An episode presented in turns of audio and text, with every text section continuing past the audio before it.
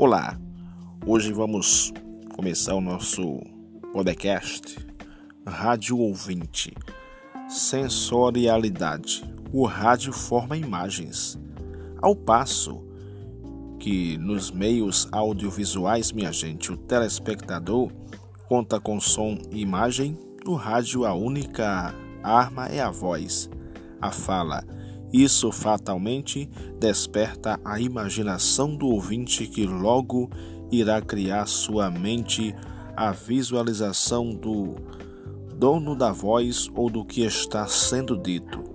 Se na televisão a imagem já vem acompanhada da voz ou aparece mesmo sozinha, no rádio o ouvinte tem a liberdade de criar, com base no que está sendo dito a imagem do assunto, pessoa, fato.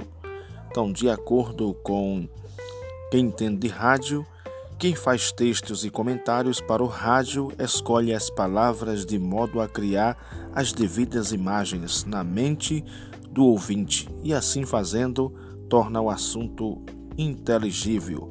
Por tratar-se de um meio cego, a sua linguagem estimula a imaginação envolve o ouvinte, convidando-o a participar da mensagem por meio de um diálogo mental. O nosso podcast, o Rádio Ouvinte, volta numa outra ocasião.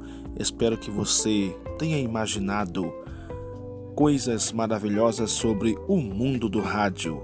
Uma caixinha de surpresa.